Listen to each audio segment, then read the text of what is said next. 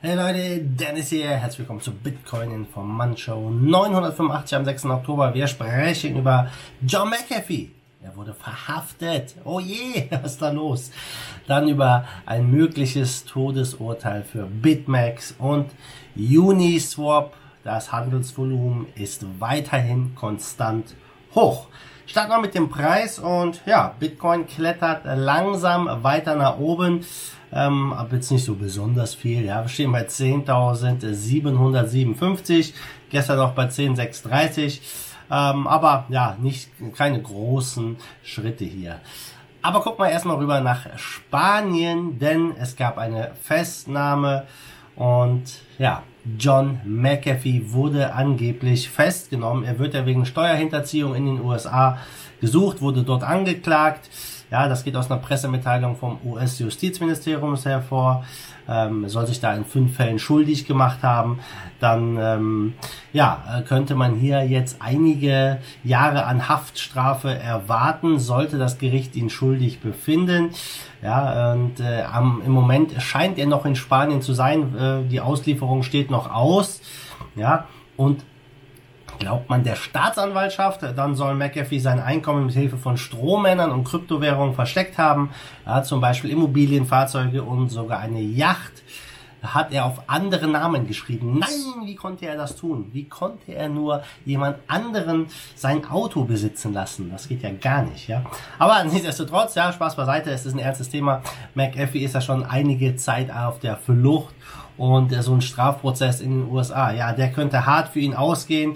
Ähm, bin echt mal gespannt, ähm, ja, was dabei rauskommt. John McAfee hat ja wirklich ein ziemlich crazy verrücktes Leben gehabt und ja, auch die SEC hat da ein paar Punkte mit ihm zu klären. Denn ja, er hat äh, viele ICOs beworben, hat natürlich da nirgendwo erklärt, äh, dass er dafür bezahlt wurde, wie viel er bezahlt wurde. Ja, der hat äh, teilweise Pump and Dumps gemacht, also äh, Coins, wo wenig Volumen ist, in die Höhe getrieben, um ja, sich einfach daran zu bereichern, so die Anklage. Und dann hat natürlich äh, seine ganze Twitterei hier ihm auch äh, vielleicht nicht immer den besten Ruf eingebracht, hat vielleicht ja wiederholt falsche Tatsachen über die ICO-Projekte äh, in die Welt gesetzt, die er beworben hat. Und ähm, äh, ja, die SEC glaubt halt, dass er die Anleger bewusst getäuscht hat. Da muss er sich nochmal in einem separaten Verfahren für verantworten. Er soll rund 23,2 äh, Millionen US-Dollar auf diese Art verdient haben. Ja, und die SEC will mit dem Verfahren eine zivilrechtliche Strafe bewirken. Ähm, ja, bin mal sehr gespannt, äh, wann er ausgeliefert wird, ob das wirklich auch alles stimmt. Ähm, ja, auf jeden Fall ist es ziemlich, ziemlich krass. Einer der schillerndsten Persönlichkeiten in der Kryptoszene. Man kann ihn hassen oder auch oder mögen, ja. Er ist auf jeden Fall äh, immer irgendwie im Spotlight gewesen, hat sich immer gut inszeniert, keine Frage. Ähm, und was jetzt dabei rauskommt, da müssen wir einfach mal abwarten. Ja, dann kommen wir zum zweiten Thema Bitmax. Ja, ist es ein Todesurteil, dass hier diese, dass die CFTC hier quasi ähm, ja, diesen Kreuzzug gestartet hat oder nicht. Auf den ersten Blick sieht es so aus, denn viele Investoren befürchten, dass diese, dieser Vorstoß gegen BitMEX jetzt weitere regulatorische Prüfungen im Kryptomarkt nach sich ziehen wird, was natürlich dann auch Auswirkungen auf den Preis haben könnte. Ob das so sein muss oder nicht, das äh, müssen wir mal abwarten.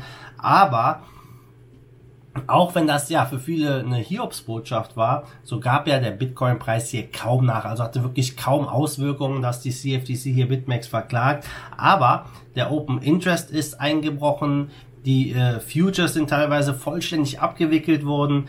Und das deutet darauf hin, dass die Trader befürchten, dass ihr Geld dort nicht mehr sicher ist, wenn die Regulierungsbehörden, die ja zum Beispiel die Domain beschlagnahmen oder andere Leute verhaften, die halt Zugriff auf die Multisig Wallet haben, womit man die Abhebungen äh, ja bei BitMEX steuern kann. Und ja, einer wurde festgenommen von den Jungs, der hat in den USA gewohnt, kein Problem. Ja, dann findet man den. Die anderen beiden, Arthur Hayes unter anderem, die sind irgendwo im Ausland unterwegs, wahrscheinlich untergetaucht und mal gucken, wie es da weitergeht. Also im Moment funktioniert alles ganz normal bei BitMEX, läuft alles weiter, aber Es wurde einer der größten Abhebungen erlebt aller Zeiten hier bei BitMEX. Innerhalb einer Stunde wurden mehr als 23.200 Bitcoin ja, von den BitMEX-Adressen abgezogen, also 13% aller BTC in dem äh, in den Tresor quasi äh, im Wallet wurden abgezogen. Das ist der größte stündliche Abzug, den die je beobachtet haben.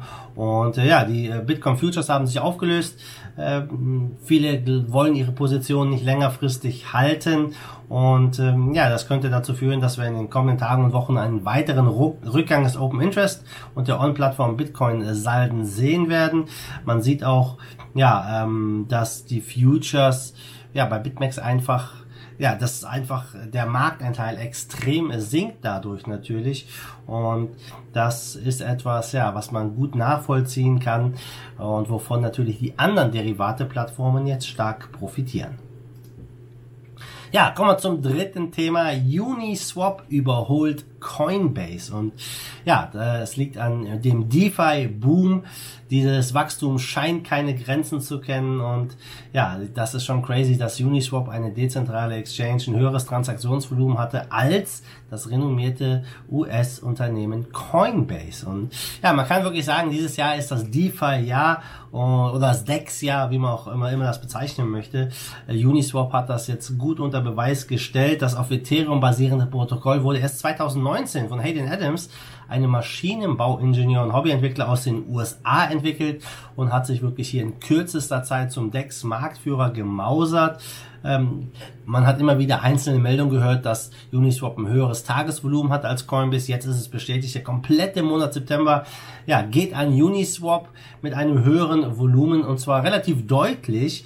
Die haben über 15,37 Milliarden Handelsvolumen gehabt ähm, und äh, das ist schon ja ist schon eine Nummer. 15 Milliarden, über 15 Milliarden würde ich mal sagen.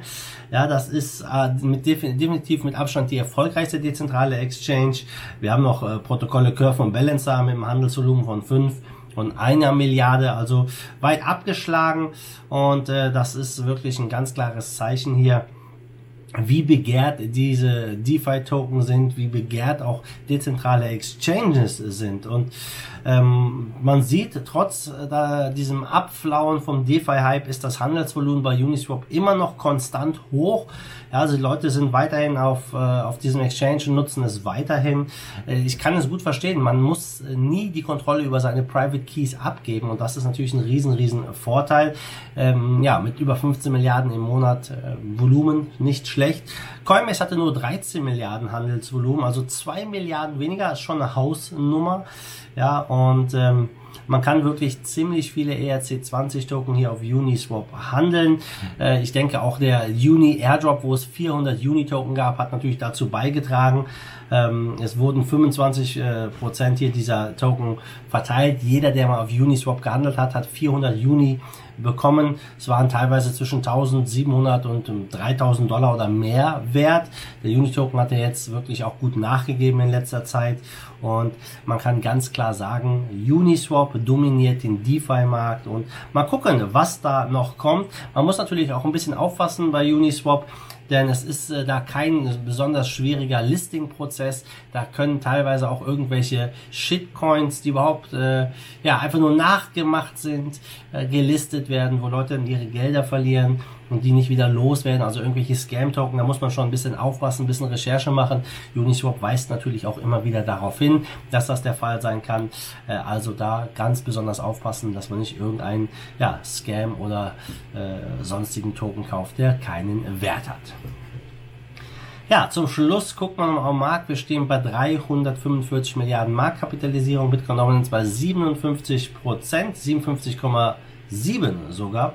Und äh, ja, in den Top 10, du siehst es hier am Screen, da tut sich nicht so viel wie die letzten Tage auch. Ähm, leicht, ähm, leichtes Plus, leichtes Minus für, eine, äh, für einige Coins, aber keine besonders großen Bewegungen. Nichtsdestotrotz, Top-Gewinner zu gestern, das ist Jevel, Jewel, wie auch immer der Coin heißt. ja, Evil, wahrscheinlich eher Jewel, ja, mit 27% Kurs plus Monero mit 5%, Top-Verlierer hingegen, das ist Tornext mit 18 und Uniswap mit knapp 12% Minus. Uniswap steht nur noch bei 3,18 Dollar. Also Leute, Fahrrad von mir, ihr wisst, was zu tun ist. Wenn es euch gefallen hat, lasst mir ein Like da, gebt mir einen Thumbs up und dann sehen wir uns morgen wieder in alter Frische. Bis dahin, wie immer, macht gut, schwenkt den Hut, fight the force of evil in Bitcoin and cryptocurrency we trust. Bam!